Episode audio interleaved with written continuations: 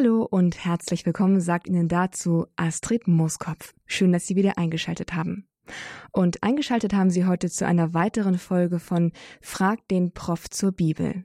Dies ist Ihr Grundkurs des Glaubens sozusagen. Sie rufen hier an und stellen live Ihre Frage an unseren Bibelexperten und lassen sich auf Ihre Fragen zu unklaren oder unverständlichen Bibelstellen oder generell zur Bibel die Antwort geben.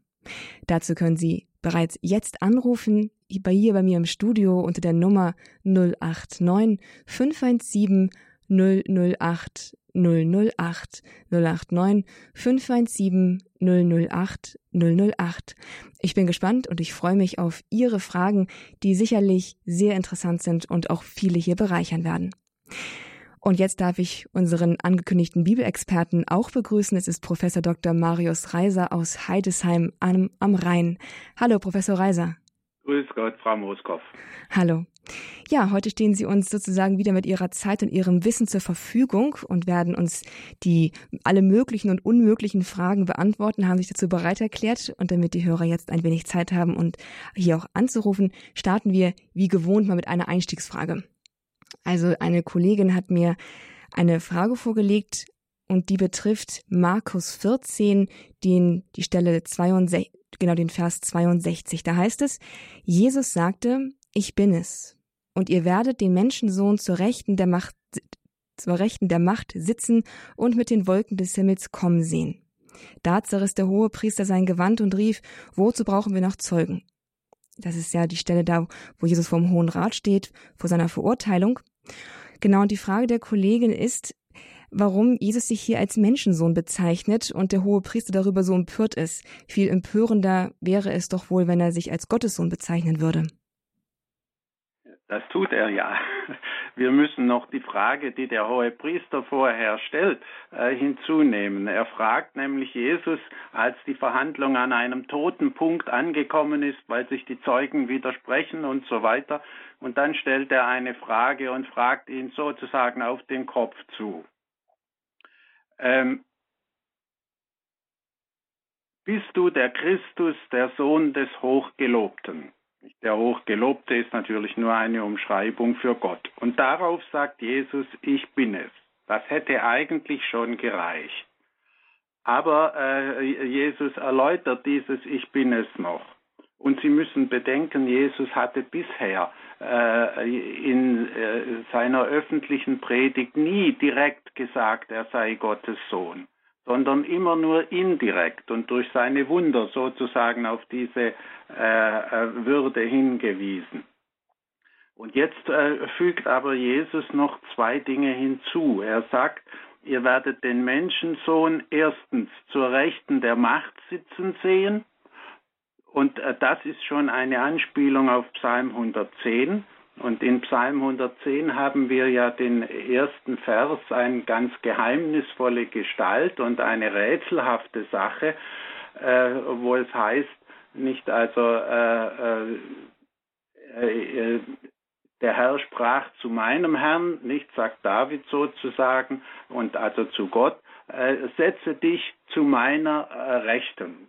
Das heißt, äh, da ist jemand, der darf auf dem himmlischen Thron rechts neben Gott Platz nehmen. Etwas ganz Außerordentliches und man fragt sich, wie überhaupt so eine Stelle in das Alte Testament, in die Psalmen gekommen ist. Und äh, wer dieser ist, darüber hat man immer gerätselt. Und nun sagt Jesus sozusagen, das bin ich, das bin ich, Menschensohn. Und dann hat er noch eine zweite Stelle. Äh, und die zweite Stelle, die er zitiert, ist ja, er wird kommen mit den Wolken des Himmels. Und da geht es um den Menschensohn, und zwar an der berühmtesten Menschensohnstelle überhaupt, und das ist im Buch Daniel, beim Propheten Daniel 7,13. Ähm, man muss bedenken, dieses, dieser Ausdruck Menschensohn hat im Alten Testament eine doppelte Bedeutung. Einerseits betont Menschensohn, er ist eben der Sohn eines Menschen, er ist nur ein Mensch. Nicht wenn Gott zu Ezechiel spricht, du Menschensohn. Nicht ich bin Gott und du bist nur ein Menschensohn. Und dann äh, gibt es aber diese eine Stelle, wo der Menschensohn mit den Wolken des Himmels kommt und vor äh, Gott selbst gebracht wird. Und diesem, von diesem Menschensohn heißt es dann äh, im nächsten Vers, nach dem, auf den Jesus äh, anspielt, den er zitiert, Ihm wurden Herrschaft, Würde und Königtum gegeben. Alle Völker, Nationen und Sprachen dienten ihm. Nicht, das heißt, der kriegt die Herrschaft, die vollkommene Herrschaft. Das, was der Auferstandene am Ende vom Matthäusevangelium sagt, mir ist alle Gewalt gegeben im Himmel und auf Erden. Das wird hier dem Menschensohn übergeben. Der ist also hier eine äh, himmlische Gestalt. Und äh, da ist es ganz klar, wenn Jesus behauptet, äh, der, der zur Rechten Gottes sitzt auf dem himmlischen Thron und der, dem alle Macht äh, übergeben wird über alle Welt, der bin ich. Darauf konnte das, äh, der hohe Priester nur noch sein Gewand zerreißen. Das Gewand zerreißt der hohe Priester nur, wenn höchste Gefahr für das Volk äh, droht. Ja, und in diesem und das ist eben die übelste Blasphemie aus, äh, in seinen Augen. Und das muss man auch verstehen für einen Juden. Und deswegen äh, äh, zerreißt er sein Gewand und sagt, haben wir noch weitere Zeugen nötig? Nein, haben wir nicht. Und das Todesurteil steht damit fest. Er muss das Todesurteil fällen nach dieser Aussage Jesu. Und das wusste Jesus auch, dass das folgen würde.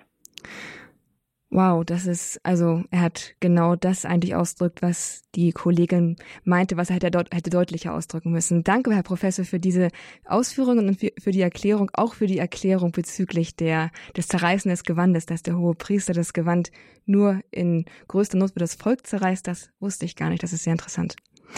Ja, es haben uns jetzt auch schon erste Anrufe erreicht und der erste hat uns aus dem Bistum Eichstätt erreicht. Es ist Herr Bauernfred. Grüße Sie. Hallo. Ja, hallo. Wie ist meine Ihre Frage? Frage? Ja. Ja, meine Frage passt, passt in die heutige Zeit, Osterzeit. Und zwar einmal äh, sieht sich das auf die Glaubwürdigkeit vom Johannesevangelium. Und da steht, äh, das war der Rüsttag des 19, Johannes 1914 und 1931 heißt, dieser Sabbat war ein großer Feiertag.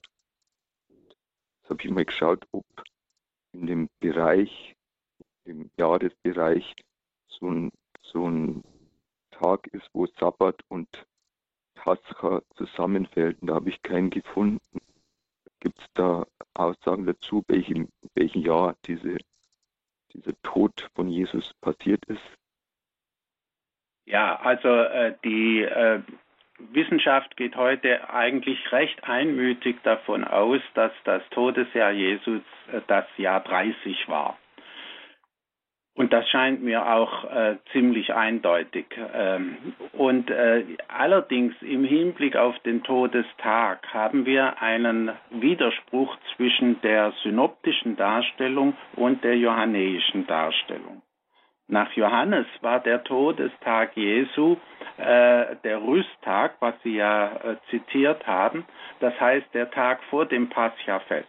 Nach den Synoptikern aber ist Jesus am Paschafest selbst gestorben. Und äh, die Sache mit dem Sabbat lassen wir jetzt mal ruhig weg, das äh, gibt nur noch eine weitere Komplikation. Und äh, die Frage ist nun in diesem Fall, wer hat recht, die Synoptiker oder Johannes? Und da würde ich sagen, historisch gesehen haben die Synoptiker recht. Denn ähm, äh, und Johannes hat diese, äh, den Termin sozusagen ein bisschen verschoben. Und zwar um der Symbolik willen, äh, um der Deutung des Todes Jesu willen. Denn wenn äh, Jesus am Rüsttag nachmittags stirbt, dann ist das genau der Zeitpunkt, zu dem im Tempel die Paschalämmer geschlachtet wurden. Und äh, gerade im Johannesevangelium wird ja äh, Jesus als das Lamm Gottes, das Paschalam, ähm, äh, sehr deutlich herausgehoben und äh, so äh, geschildert. Äh, schon am Anfang nicht mit dem Wort des Täufers, siehe das Lamm Gottes, und nachher werden ihm nicht die Gebeine zerschlagen. Das äh, ist wieder eine Anspielung auf eine Stelle äh, über das Paschalam so dass es ganz deutlich ist, nicht Jesus stirbt äh, sozusagen als das Paschalam schlechthin und nimmt auf diese Weise auch alle ähm, äh, Opfer mit in seinen Tod hinein, stirbt den Sühnetod und damit werden auch alle Opfer überflüssig. Nicht? Das ist eben der Sühnetod Jesu ein für alle Mal. Und äh, um dies deutlich zu machen, hat Johannes den Tag verschoben. Solche Dinge sind für antike äh, Historiker überhaupt kein Problem. Man hat immer gesagt, also entscheidend ist, dass man die Vorgänge richtig versteht und ob das nun an dem Tag oder an dem war, ist eine Nebensache. Und äh, aber in diesem Punkt bin ich mir sogar mit dem Heiligen Vater, äh, jedenfalls dem Papst Benedikt, uneinig. Der hat sich für Johannes entschieden, weil er so eine große Vorliebe für Johannes hat und die johannäische Chronologie. Das kann man also so oder so entscheiden. Weil wichtig ist, äh, dass man den Sinn des Todes Jesu richtig versteht. Hätte ich noch nie Bitte? Frage, die dazu passt, und zwar das Osterdatum. Das ist ja in der, der Ostkirche oder in den orthodoxen Kirchen und im Westen verschieden. Äh, ich glaube, im Buch Exodus ist beschrieben, wie das Ostern äh, berechnet wird. Und äh, irgendwie kommt es mir so vor, dass der Leib Christi deswegen zerrissen ist, weil es Ostern so zerrissen ist. Welcher Ostertermin ist denn wichtiger oder äh, wahrscheinlicher der Ost. Es hat in der frühen Kirche einen großen Osterfeststreit gegeben. Ähm, da gab es unterschiedliche Auffassungen, an welchem Tag man ähm, Ostern feiern soll. Und äh, man hat sich dann entschieden für den Termin, den wir bis heute haben. Die Schwierigkeit mit den Ostkirchen, die liegt eigentlich ähm, nur darin, dass äh, die Ostkirchen immer noch den alten julianischen Kalender benutzen für die kirchlichen Festtage. Nicht deswegen ist ja auch Weihnachten an einem anderen Tag als Ostern. Und äh, äh die, äh, die, Ostkirchen haben eben äh, den gregorianischen Kalender nicht übernommen, weil das ist eine lateinische Sache. Und äh, das ist eigentlich der Grund, warum ähm, wir hier uneinig sind. Das ist kein theologischer, sondern wirklich nur die Sache mit dem äh, Kalender, nach dem gerechnet wird. Aber äh, das Problem ist halt, dass, dass der, der Leib Christi zerrissen ist. Was ist denn dann das die bessere Lösung, die westliche oder die östliche? Wäre die große Frage. Es ist, es ist nicht schön, aber ich würde sagen, im letzten ist es doch gleichgültig, ob man da oder da und wenn man dann nicht gleichzeitig das feiert, äh, es kommt ja nur darauf an, dass man es feiert. Da würde ich also ganz ähnlich argumentieren wie in der Sache mit dem Todestag Jesu. Herr Bauernfred, ist damit Ihre Frage beantwortet? Ja, ich werde wünschenswert noch, was der bessere Termin ist, damit man den ansteuern kann gemeinsam.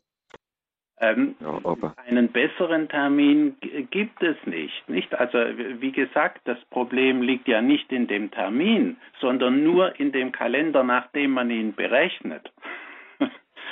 Das ist das, äh, die einzige Schwierigkeit.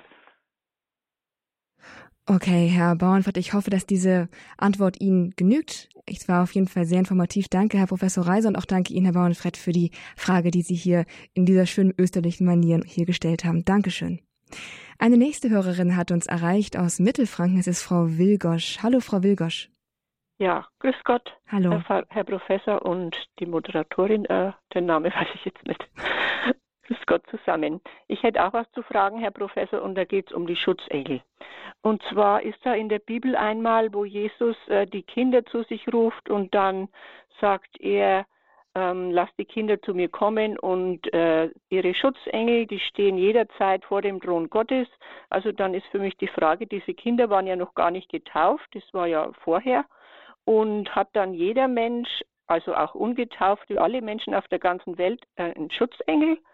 Und dann ähm, sind die Schutzengel, gehen die auch mit ins Fegfeuer, wenn man stirbt. Und dann hat der Pater Pio doch auch immer die Schutzengel so verehrt und gesagt, äh, schick mir deinen Schutzengel und dann wird schon ja was weitergehen in dein Problem. Und jetzt ist der Pater Pio gestorben und kann man jetzt sagen, also ich schicke meinen Schutzengel zum Schutzengel von Pater Pio in der Ewigkeit oder wie, wie geht das? Ja, nun die Schutzengel herumschicken, wie man will, das kann man nicht. Das kann nur der liebe Gott. Aber äh, Sie haben schon recht, äh, grundsätzlich. Nur mit einer ganz kleinen äh, Kleinigkeit. Wenn Jesus sagt, dann sagt er nicht, die Schutzengel stehen vor Gott äh, dieser Kinder. Er sagt, die Engel, ihre die Engel. Ja. Ähm, aber Engel sind grundsätzlich, haben die unterschiedliche Funktionen. Nicht die Engel sind diejenigen, die Gott schickt zu Hilfe schickt den Menschen oder auch zu, äh, um ihnen unangenehme Nachrichten zu bringen, aber normalerweise gute Nachrichten, nicht wie an Weihnachten.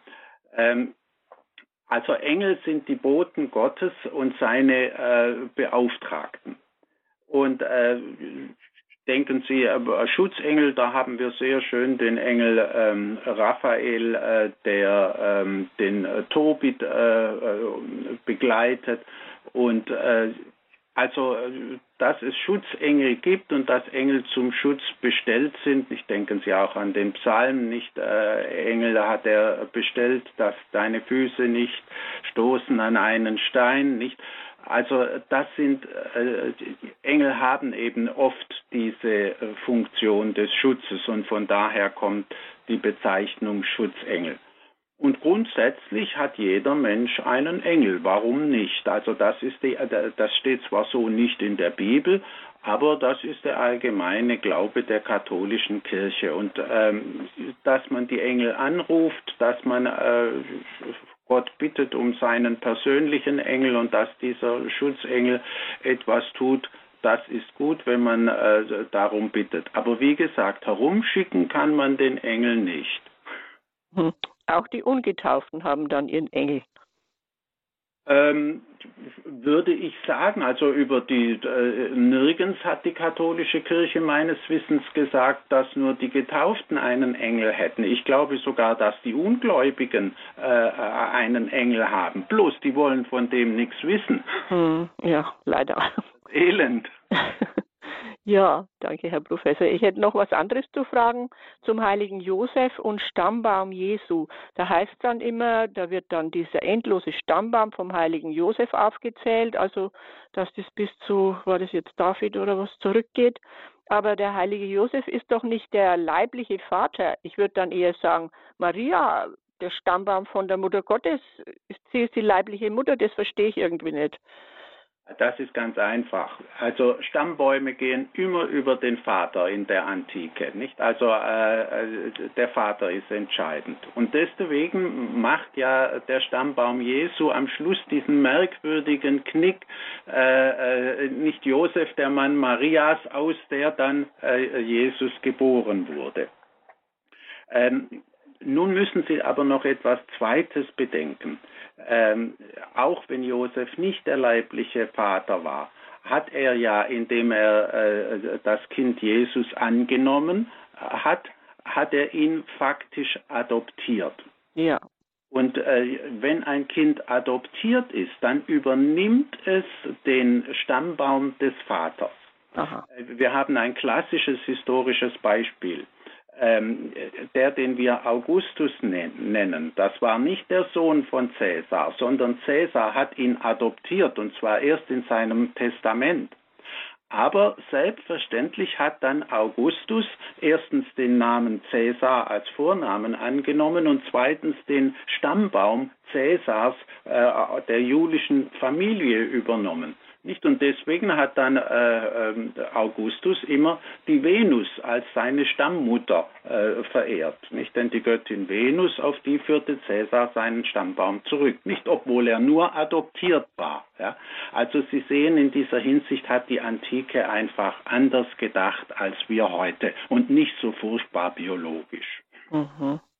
Ja, vielen Dank, Herr Professor. Dann habe ich jetzt meine Fragen von Ihnen beantwortet bekommen. Wiederhören. Wiederhören, Frau Wilgosch. Danke für auch für Ihre Fragen und für die Antworten natürlich auch. Liebe Zuhörer, wenn auch Sie eine Frage haben, die Sie unbedingt loswerden wollen, die jetzt vielleicht angeregt worden ist durch die gehörten Gespräche, durch die gehörten Fragen, dann melden Sie sich doch einfach hier im Studio bei mir in Balderschwang unter der 089 517 008 008. In dieser Stunde hier im Grundkurs des Glaubens haben Sie die Möglichkeit, Professor Dr. Marius Reiser aus Heidesheim am Rhein Ihre Frage zur Bibel zu stellen und sie auch mit Sicherheit beantwortet zu bekommen. Er ist Experte für neutestamentliche Exegese und kennt sich auch in der übrigen Bibel ausgesprochen gut aus. Ja, noch einmal die Telefonnummer. Es ist die 089 517 008 008. Und wenn Sie aus dem Ausland anrufen, dann müssen Sie natürlich die 0049 vorwählen. Eine, ein weiterer Hörer hat uns erreicht, diesmal aus Sigmaringen. Es ist Herr Miteinander. Grüße Sie, hallo. Wie ist Ihre Frage? Ja, meine Frage lautet, wie hatten sich Menschen vermehrt nach äh, Adam und Eva? Die hatten ja zwei Söhne in die Welt gesetzt, Kai und Abel. Aber zwei Männer können nicht ein Kind in die Welt setzen. Wie ging die Fortpflanzung weiter? Wie, wie viele Kinder hatten sie genau gehabt? Zwei Kinder oder mehr Kinder? Wie war Ja, das ist eine klassische Frage, aber es gibt in dieser Hinsicht noch andere Probleme. Kein zieht in der Welt herum und findet eine Frau. Ja, wo hat er denn die her? Ähm, äh, also hier haben wir eine, eine ganz pro, äh, grundsätzliche Problematik, nämlich die Art und Weise, äh, wie wir diese Erzählungen beurteilen. Wir dürfen die nicht als Faktenbericht nehmen die ähm, Erzählungen aus den ersten drei Genesis-Kapiteln, sondern das sind symbolische Erzählungen, in denen erzählt wird, wie es mit dem Menschen grundsätzlich ist, wo er herkommt, wie es ist, äh, dass es Mann und Frau gibt und äh, dass, äh, dass die zusammengehören. Da werden ganz grundlegende Fragen des menschlichen Zusammenlebens äh, äh, und der menschlichen Gesellschaft behandelt äh, und der Ethik natürlich, nicht? Die Sache mit dem Sündenfall, da wird erklärt, woher kommt das Böse und solche Dinge. Da geht es also nicht um die äh, historische Herkunft äh, der Menschen, sondern eben um diese grundlegenden Fragen äh, des Menschen. Und die Fragen, die wir heute haben, das sind alles Fragen, die erst in der Aufklärungszeit aufgekommen sind, wo man äh, nur unterschieden hat, also entweder sind das Fakten oder es ist eben alles erstunken und erlogen. Ähm, und bei dieser Alternative, da kommt man natürlich mit den biblischen Erzählungen überhaupt nicht zurecht. Damit hat man die Symbolik und die eigentliche Bedeutung dieser Erzählungen völlig verkannt. Die Kirchenväter haben immer die Dinge so begriffen, dass sie gesagt haben, das, was ausgesagt werden soll, die Bedeutung, die Symbolik dieser Geschichte, das ist wichtig. Und äh, deswegen ist die Frage, geht eigentlich an dem, was die biblischen Erzählungen sagen wollen, völlig vorbei. so leid es mir tut, aber das ist die Lösung. also man kann nicht genau sagen, äh, wie es genau äh, weit gegangen ist. Also die haben zwei Söhne in die Welt gesetzt. Will nicht sagen, nicht? Die will nicht sagen, da war zunächst ein Mensch, dann kommt noch äh, aus der Rippe die Frau dazu mhm. und dann kriegen die Kinder und daraus entsteht dann die ganze Menschheit. Ähm, so äh, ist das überhaupt nicht gedacht sondern da wird sozusagen äh, äh, erzählt am Beispiel von zwei Menschen. Nicht so ist es grundsätzlich immer. Und Adam ist ein Symbolname. Das ist kein Eigenname eines eigenen Menschen. Und Eva, nicht? Äh, Adam, äh, Adam der, der Name bedeutet Erdboden, vom Erdboden genommen. Mhm. Adama heißt Erdboden und weil Gott eben aus dem Erdboden formt in der Geschichte, heißt er Adam. Und Eva heißt, äh, das, äh, da steckt Leben drin, nicht? Sie ist die Mutter des Lebens. Und Sie sehen schon an diesen symbolischen Namen, dass es da nicht um Historie geht, sondern eben um äh, Symbolik. Ah, das ist praktisch als ein Symbol gemeint. Man kann es nicht, nicht äh, so biologisch auffassen. Nein, nein, das ist ganz schief. Aha. Und die zweite Frage lautet, wie viele äh, äh, schwarze Engel hat der Teufel? Bitte, wie viel? Wie viele schwarze Engel hat der Teufel? Also im Bild steht, der Was Teufel hat der schwarze Engel. Das, das möchte ich gerne wissen. Ich verstehe das Wort Schwarzengel nicht. Ja, also, äh, ich, also ich lasse in der Bibel, dass der, meinen Sie? Ich meine, ich las in der Bibel, dass der Teufel schwarze Engel hat. Und wie viele er hat, steht nicht drin. Wie viele hat der gehabt? Oder und, weiß man es nicht genau? Von schwarzen Engeln weiß ich ehrlich gesagt nichts. ich wüsste nicht, dass irgendwo in der Bibel steht, der Teufel hätte äh, äh der Teufel hat natürlich auch einen Anhang und der Teufel selbst ist ein gefallener Engel und insofern äh, müssen ja, muss der Anhang der, des Teufels ja aus weiteren gefallenen Engeln bestehen, wenn er so einen hat. Aber ähm, wissen Sie über Zahlen, äh, die, da redet die Bibel auch nicht so gern. Sie sagt 144.000 Gerettete in der Offenbarung. Das ist aber auch eine symbolische Zahl. Damit ist eben gemeint eine unübersehbare Menge.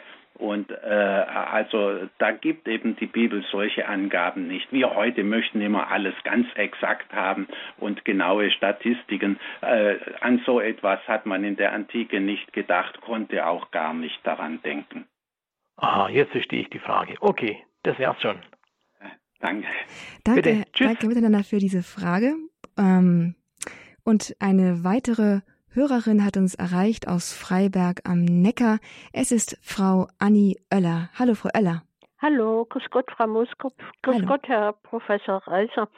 Ich hätte da eine Frage äh, zu diesen zu den Qumran-Rollen, die man vor einigen Jahren gefunden hat. Wissen Sie da Näheres drüber? Weiß ich Näheres, ja. Was wollen Sie denn äh, speziell wissen? Äh, ja, so das Wichtigste eben in, in Kürze. Ja, also äh, diese ähm, Rollen hat man gefunden 1946. Und ähm, in der Nähe sind Ruinen von diesen ähm, äh, Rollenfunden. Das sind die Höhlen, nicht insgesamt elf Höhlen. Und weil in der Nähe diese Ruinen waren, um die hat sich nie jemand gekümmert, hat man dann auf einmal gedacht, wo kommen denn die Schriftrollen, diese Bücher her? Äh, und dann hat man in den Ruinen gegraben und dann hat man eine Art Klosteranlage ausgegraben und hat dann vermutet, und man konnte auch genau sehen, die Klosteranlage wurde im Jahr 68 nach Christus zerstört von den Römern im Zusammenhang mit dem äh, äh, Krieg, in dem dann zwei Jahre später Jerusalem zerstört wurde. Und ähm, weil es in diesen Rollen, dass die äh, stammen von Essenern, wahrscheinlich von Essenern oder jedenfalls einer äh, Gruppe, die den Essenern nahe steht, und so hat man die verbunden mit diesen Ruinen und hat angenommen, äh, dass die aus äh, in dieser Kloster, klösterlichen Gemeinschaft, muss man sagen, entstanden sind. Und wir haben auf diese Weise Originalquellen aus äh, dieser frühen Zeit. Über diese Essener wissen wir jetzt viel mehr, als wir vorher wussten, als wir nur Quellen hatten wie eben Josephus und Philo ähm, und ähm, was auch wichtig ist, äh, unter diesen Buchrollen äh, fanden sich auch biblische Schriften. Und äh, große Teile des Alten Testaments hat man gefunden. Und wenn man bedenkt, die Handschriften, die wir vorher hatten, die waren alle aus dem 9., 10. Jahrhundert, die allerfrühesten und ältesten. Die waren also tausend Jahre älter als die Handschriften, die wir bisher hatten. Und wenn man nun vergleicht, nicht zum Beispiel das Buch Jesaja ist praktisch vollständig in Qumran gefunden worden. Wenn man das vergleicht mit, mit unseren Ausgaben, dann stellt man fest, große Unterschiede sind da nicht da. Ja, also, äh, und das war eben ein Beweis, dass die Bibel nicht verfälscht wurde, sondern sehr sorgfältig überliefert wurde. Ähm, und, und sonst äh, haben wir eben ein viel besseres Bild gewonnen über äh, das Judentum und auch die Vielfalt des Judentums zur Zeit Jesu. Das sage ich mal in aller Kürze dazu. Vielen, vielen Dank für Ihre präzise Antwort. Äh, gibt es da auch ein Buch drüber oder? oder? Gibt es viele Bücher drauf. Viele also Bücher? Äh, da geben Sie mal im Internet nur das Stichwort Qumran ein oder Essener ein und dann werden Sie da viele Bücher finden ähm, auch in der klassischen, ähm, der, also man nennt ja in der äh, exegetischen Wissenschaft hat man die Einleitungswissenschaft, nicht Einleitung in das Neue Testament, Einleitung in das Alte. Wenn Sie in einer Einleitung in das Neue Testament reinschauen, da finden Sie meistens auch ein Kapitel über die Essener und über diese Funde. Mhm.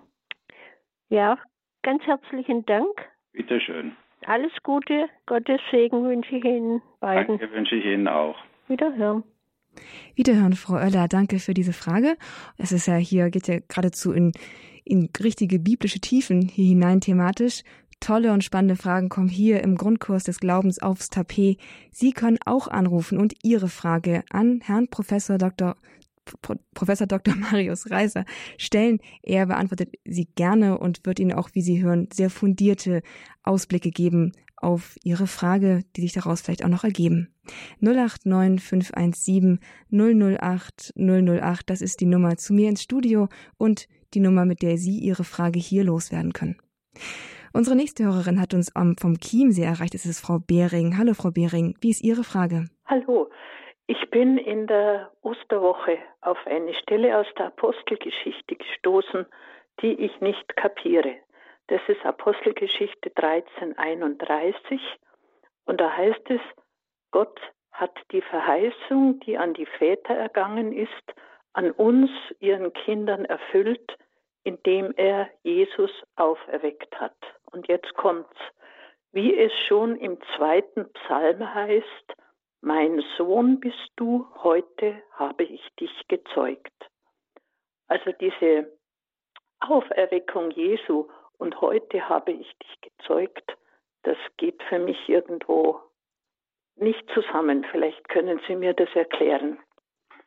Ja, Sie haben recht, so ganz direkt, äh, das heute habe ich dich gezeugt, würde ja besser passen äh, zur Zeugung Jesu und damit zu Weihnachten, ja. nicht als äh, zur Auferstehung.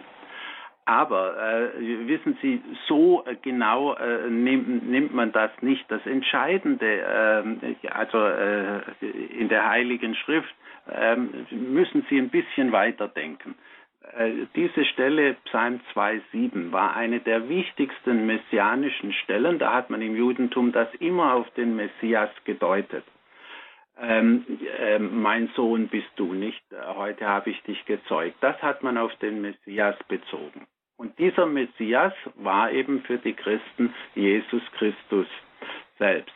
Und äh, indem er äh, äh der Sohn Gottes ist, folgt eigentlich schon, nicht wenn er als Mensch geboren wird und dann aber Sohn Gottes ist, dann folgt daraus schon ganz logisch, dass er auferstehen muss, weil es ist unmöglich, dass der Sohn Gottes äh, stirbt und tot bleibt. Ja, und äh, insofern ist mit der Zeugung auch schon die Auferstehung aus dem Tod gegeben. Und äh, auf jeden Fall ist er eben der Sohn Gottes und äh, der ist er aus christlicher Sicht erst wirklich geworden. Also äh, man hat erst erkennen können, dass er der Sohn Gottes ist mit Ostern. Und so hängt das dann ein bisschen ah. indirekt zusammen. Ja, jetzt kapiere ich. Vielen herzlichen Dank. Bitte, bitte. Ade. Wiederhören, Frau Behring, danke für diese Frage. Und wir gehen gleich zur nächsten. Frau Dr. Schildhauer aus Holzkirchen bei München hat sich gemeldet. Wie ist Ihre Frage, Frau Dr. Schildhauer? Grüß Gott, Herr Professor Reiser. Meine Frage gehört auch in den Osterfestkreis und zwar möchte ich gerne, äh, verstehe ich die Begründung nicht äh, bei dem Noli me tangere. Äh, Christus äh, sagt zu Maria Magdalena, äh, rühr mich nicht an, denn ich bin noch nicht zum Vater hinaufgestiegen. Auf der anderen Seite sagt er ja auch zu dem, zu dem Schächer am Kreuz, du wirst am selben Tage mit mir im, im Paradiese sein. Das ist ja eine andere Zeitrechnung praktisch vor Gott. Er ist eigentlich, er kann ja gleichzeitig auf der Erde sein und auch beim Vater Vater. Und, äh, und ähm, auf der anderen Seite sagt er dann wieder zu, zu dem, gibt es die, die erste Erzählung, äh, wo er den, den Frauen ähm, äh, praktisch äh, begegnet und äh, äh, die fallen vor ihm nieder, wo sie ihn erkennen und umfassen seine Füße. Die dürfen ihn also durchaus berühren und äh, zum ungläubigen Thomas, den fordert er ja auch direkt auf in dieser Zeit, bevor vor Christi Himmelfahrt, ihn zu berühren. Also so ganz verstehe ich das nicht, warum, warum Maria der Magdalena das jetzt nicht darf und vor allen Dingen äh, mit der Begründung, äh, dass er noch nicht zum Vater hinaufgestiegen ist. Ja, das liegt ein wenig an eben der traditionellen äh, Übersetzung Noli me tangere, das heißt, berühre mich nicht. Ähm, aber das, der, der griechische Text, der muss eigentlich genauer übersetzt werden, fass mich nicht an oder noch genauer, lass mich los. Ja. Ähm, das wäre eigentlich die richtige Übersetzung. Ja, klar, es geht nicht weiter, er ist nicht, nicht Mensch wie vorher, so praktisch, das Verhältnis zu ihr ist ein anderes. Noch, noch, noch einfacher. Äh, in diesem Fall können wir mal ruhig äh, ganz praktisch denken. Stellen Sie sich die Szene vor. Maria Magdalena erkennt plötzlich, hier steht mein Herr, hier steht mein Rabuni äh, ja. vor mir. Und sofort fasst sie ihn am Gewand an. Ja, und daraufhin sagt Jesus, Moment, lass mich los. Ich muss zum Vater, damit ich immer bei euch sein kann. Ja? Mhm. Und äh, das ist die Situation bei Maria Magdalena. Bei ähm, Thomas ist es ein bisschen anders. Bei den Frauen, die ihn ja nur sozusagen um die Füße fassen aus, äh, aufs Erstpost und dann darf ja. er gleich wieder verschwinden. Ja. Und er schickt sie ja weiter. Also ja. da muss man jeden Fall für sich nehmen. Aber festhalten, äh, das lässt er sich von keinem. Ja, das ist eben der Fall bei Maria Magdalena.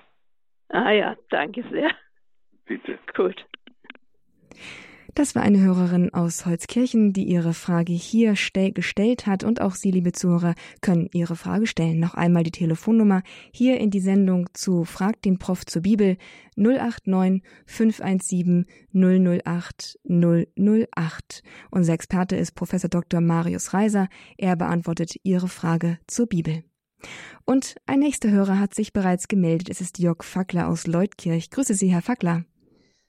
Guten Tag. Äh, grüß Gott, Herr Professor Freiser. Meine Frage wäre eigentlich äh, König Salomon.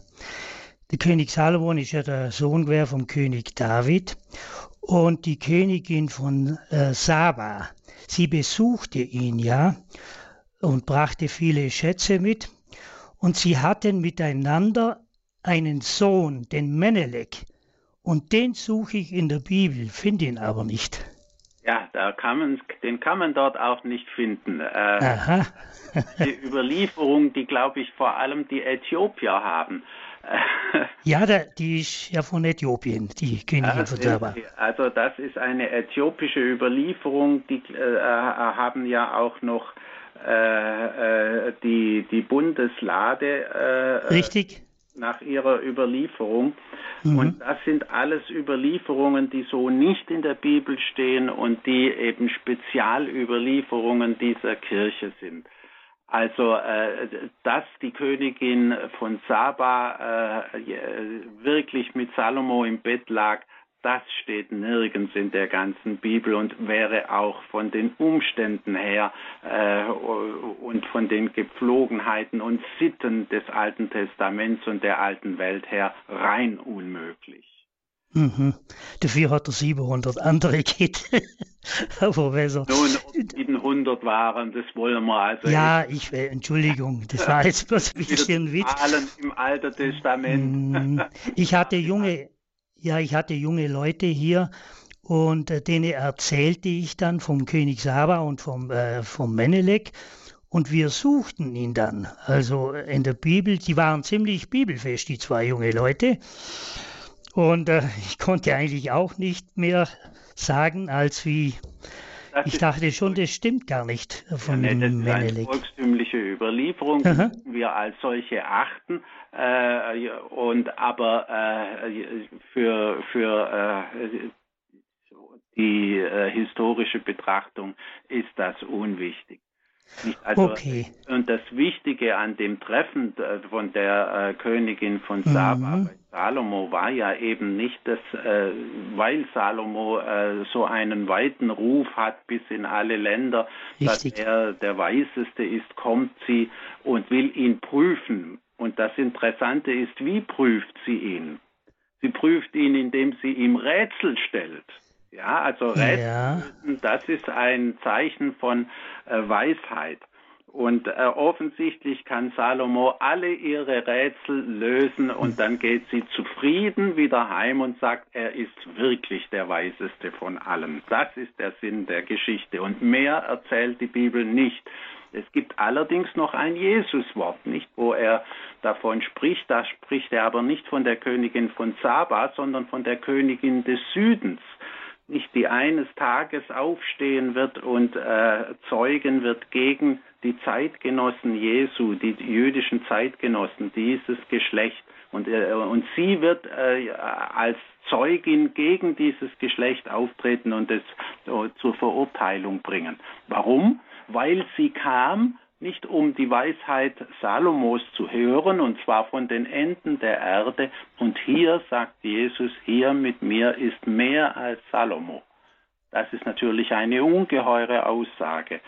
Also ein, einer, der weiser ist als Salomo. Und Jesus behauptet ziemlich, äh, dass er weiser sei als Salomo, nicht? Und weil die Leute auf ihn nicht hören, während diese Heidin von ferne kommt, um auf Salomo zu hören, ist das ein Grund zur Verurteilung des ganzen äh, Geschlechts, das nicht an ihn glauben will. Das ist ein mhm. hartes, provokatives Wort, aber nur, weil Sie nach der Königin von Saba gefragt haben. Gut, danke schön, Herr Professor. Vielen Dank. Jawohl. Wiederhören. Eine weite, weitere Hörerin hat uns jetzt hier erreicht in, im Grundkurs des Glaubens bei Frag den Prof zur Bibel. Diese Hörerin möchte gerne anonym bleiben. Wie ist Ihre Frage? Ja, hallo, guten Tag. Meine Frage ist äh, aus Römer 9, Vers 15 und dann folgende. Denn er spricht zu Mose, wem ich gnädig bin, dem bin ich gnädig. Und wessen ich mich erbarme, dessen erbarme ich mich. So liegt es nun nicht an jemanden des Wollen oder Laufen, sondern alles an Gottes Erbarmen. Nun sagt er zu mir, äh, so erbarmt er sich nun, wessen er will und verstockt, wen er will. Ja, und damit komme ich überhaupt nicht klar. Ja, das ist eine dieser äh, Stellen, ähm, mit denen wir uns schwer tun. Das sind eigentlich alle Stellen, wo es heißt, dass Gott jemanden verstockt. Und dann kann man das gar nicht begreifen. Nicht? Das ist auch äh, ähm, eine Stelle, wo äh, bei Jesus, nicht Jesus, äh, in, in, Markus 4, ähm, 11 äh, und ähm, wo er sagt nicht, also äh, ihr versteht und äh, sie verstehen nicht, ähm, damit sie nicht verstehen und, und, und damit sie nicht umkehren und ähm, ja. geheilt werden. Ja, aber die andere Sache mit dem Erbarmen auch. Wem, wessen er sich erbarmt, dem ja. erbarmt er sich. Und wessen er nicht erbarmt, dem erbarmt er sich eben nicht. Also sind wir ihm völlig, völlig hilflos ausgeliefert. Und er kann mit uns machen, was er will. Und wo ist da unser freier Wille? Äh, es ist völlig klar, äh, hier geht es nicht um die, die, die, Sache des freien Willens, das ist hier gar nicht angesprochen, sondern es geht um die Freiheit Gottes. Und ja. Äh, dass Gott über den Menschen ja. will. Und, äh, äh und das alles abhängt von der Freiheit Gottes. Und eigentlich will diese Stelle nur sagen, also wendet euch an Gott und bittet ihn um sein Erbarmen. Das ist doch die entscheidende Aussageabsicht dieser Stelle. Und äh, äh, bei dieser Stelle und bei anderen müssen Sie noch etwas anderes bedenken.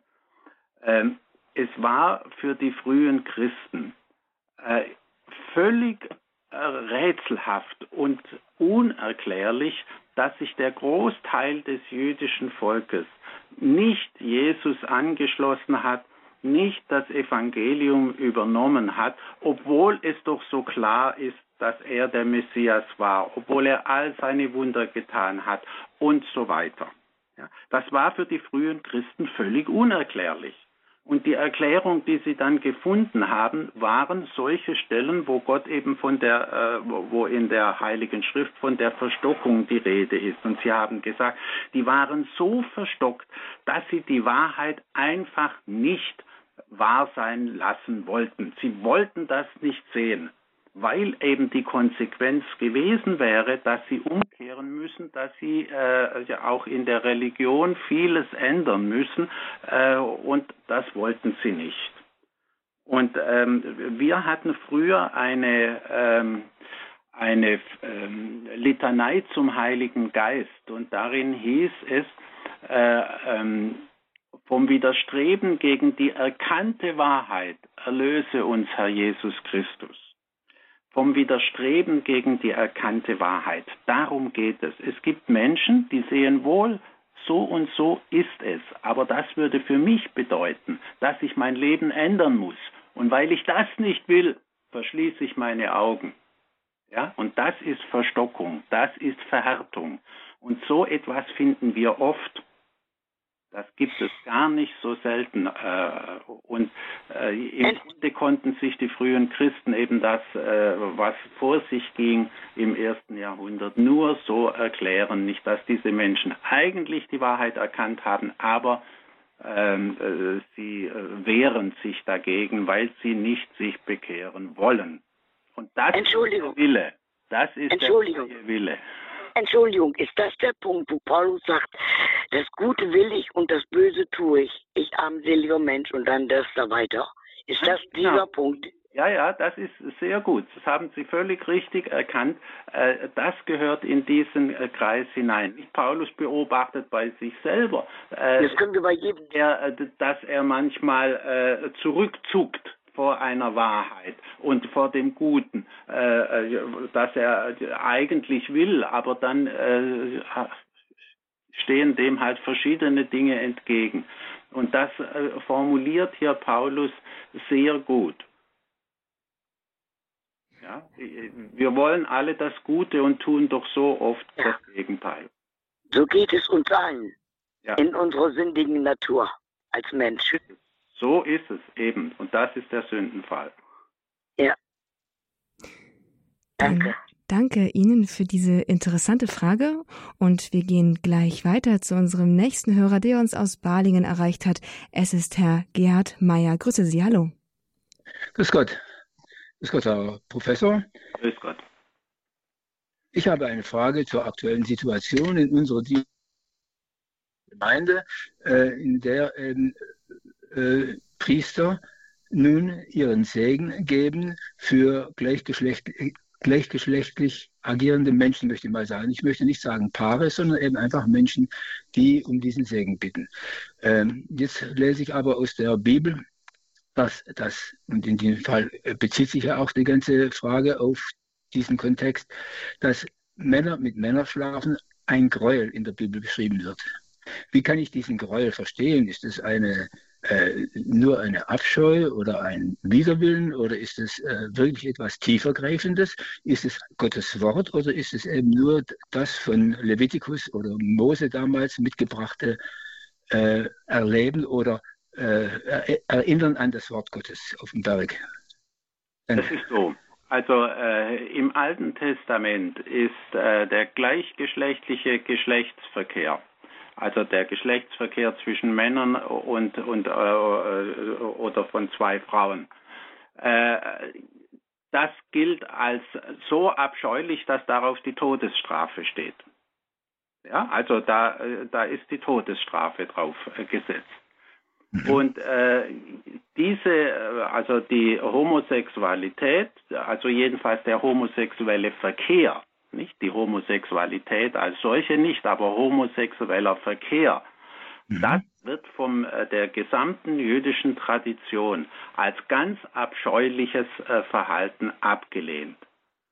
Äh, Sie müssen auch bedenken, nicht Männer und Frauen und dann können Kinder kommen und darauf beruht die ganze Gesellschaft, äh, dass Kinder entstehen und die Familie als die Zelle äh, der Gesellschaft, das war den Juden immer sehr wichtig. Deswegen haben die Juden ja auch keine Kinder getötet, obwohl das allgemein üblich war, nicht Kindesaussetzung. Ähm, das war ganz normal und die Juden haben das als einzige nicht gemacht und abgelehnt. Und in dieser Tradition steht auch Jesus und stehen, äh, steht auch Paulus. Jesus hat sich zu diesem Thema nicht geäußert, aber Paulus eben, Sie haben ja zitiert, das ist im ersten Kapitel des Römerbriefs sehr deutlich dazu geäußert. Und die äh, Kirche ist immer äh, auf diesem Standpunkt geblieben. Die Homosexuellen sind Kinder Gottes, aber äh, die Ausübung äh, des Geschlechtsverkehrs unter Männern beziehungsweise dann unter Frauen, die hat man immer für eine Sünde erklärt. Und ich sehe nicht, wie die Kirche, welchen Grund die Kirche hätte jetzt, einfach weil sich außerhalb der Kirche das, äh, die Beurteilung geändert hat, äh, dass sich da die Kirche jetzt anschließen müsste. Selbstverständlich kann man einen Homosexuellen segnen, aber nicht ein homosexuelles Paar, das damit so das heiraten will. Das kann man nicht segnen und das ist auch verboten von kirchlicher Seite her. Also das darf der Pfarrer nicht tun. Segnen kann er jeden Menschen, aber äh, denn der Segen ist immer gut. Aber äh, wie gesagt, also eine äh, Art äh, homosexuelle Ehe, die gibt es aus kirchlicher Sicht nicht und aus biblischer schon gar nicht. Ja, so möchte ich es auch äh, äh, verstanden wissen, äh, dass es eben nicht dem Paar gilt, sondern dem Menschen.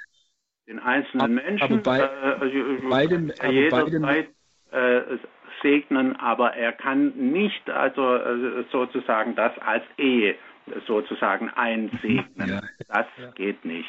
Ja, ja, ja.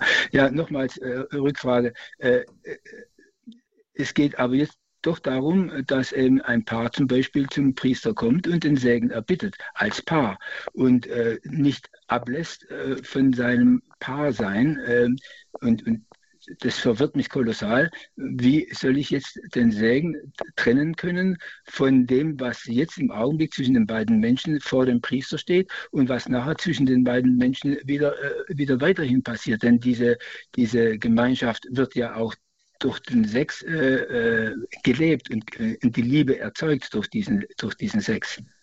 Also ich persönlich würde meinen, wenn äh, ein, äh, wenn zwei Männer oder zwei Frauen zum äh, äh, Pfarrer kommen und sagen, und wir möchten zusammenleben, dann muss der Pfarrer als erstes sagen, aber aus kirchlicher Sicht ist ein Geschlechtsverkehr unmöglich. Ich kann Ihnen einen Segen geben für, äh, für Ihr Leben, aber nur privat und, und, und, und unter der Voraussetzung, dass der Segen Ihnen hilft, äh, an sich zu halten, was das Geschlechtliche angeht. Das kann der Pfarrer jederzeit tun. Aber öffentlich, öffentlich ein, äh, ein Paar segnen, ein homosexuelles, das kann er unmöglich. Ja, brandaktuelle Fragen, die auch hier aufkommen. Ich denke, was die Bibel angeht, haben wir das jetzt hier erschöpfend sozusagen besprochen. Und dann wollen wir zu unserer letzten Hörerin in dieser Sendung von Frag den Prof zur Bibel gehen. Es ist Frau Reiter aus Augsburg. Sie hat in dem Sinne jetzt keine Frage mehr, hat mir verraten. Sie würde noch ganz gerne etwas zu der Königin von Saba hinzufügen. Ja, ich bin die Frau Reiter aus Augsburg. Äh, ich wollte nur sagen, ich war dreimal in Äthiopien und habe ein bisschen Einblick in diese Orthodoxie bekommen, in diese, äh, der Menelik, der war die Frage, wo ist der? Der Menelik wird in Äthiopien als äh, Urvater des Kaisergeschlechtes angesehen. Ja, wenn man das äh, äh, studiert, dann kommt man darauf. Also das, äh, er, der ist der Urvater, er hat das Kaisergeschlecht begründet und äh, sie bestehen auch darauf, dass sie die echte Bundeslade haben in Axum. Ich war da dort, ja, wo nur äh, praktisch äh, äh, Männer Zutritt haben und das ist aber ein wesentlicher Bestandteil. Auch die wir würden sagen, Legende von der Königin von Saba. Sie haben das biblisch äh, erklärt, Herr Dr. Reiser. Ähm, und äh, das ist aber für die äthiopische Orthodoxie so grundlegend, diese Geschichte mit äh, Salomon und äh, der Königin von Saba, äh, dass äh, mit dies, wenn man das leugnen würde, würde die ganze, wäre wär das für die Äthiopier ganz tragisch. Äh, äh, dann würde ihr Kaisertum, das ganz eng mit der Orthodoxie, also die Orthodoxie ist ja ganz eng mit dem Judentum verbunden, nicht so sehr mit dem Christentum, eher mit dem Judentum. Und das ist für die Äthiopier ganz entscheidend und ganz äh, grundlegend.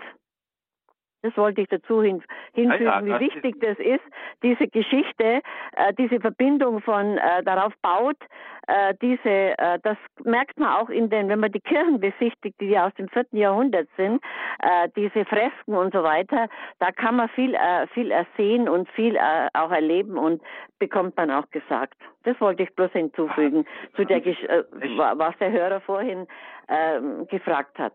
Deswegen Danke. habe ich ja auch ausdrücklich gesagt, wir müssen äh, Achtung davor haben. Äh, wir dürfen nicht hingehen und sagen, aber das sind doch Legenden, wobei eine Legende ja immer einen historischen Kern hat, wenn man sie äh, ernst nimmt, äh, sondern äh, das sind die Traditionen und Überlieferungen dieser Kirche und die müssen wir achten und respektieren. Wir brauchen sie deswegen nicht für uns übernehmen, aber achten und respektieren müssen wir das immer. Ja, und damit haben wir die letzte Wortmeldung hier in dieser Sendung erreicht. Heute bei Frag den Prof zur Bibel im Grundkurs des Glaubens ging es quer durch das Alte und das Neue Testament, querbeet auch durch die Archäologie und Geschichte der Bibel. Dazu haben Sie uns mit wertvollen Antworten auf die zahlreichen Fragen weitergeholfen. Danke, Herr Professor Reiser, für Ihre Zeit und für Ihr Wissen, das Sie uns hier zur Verfügung gestellt haben. Bitteschön.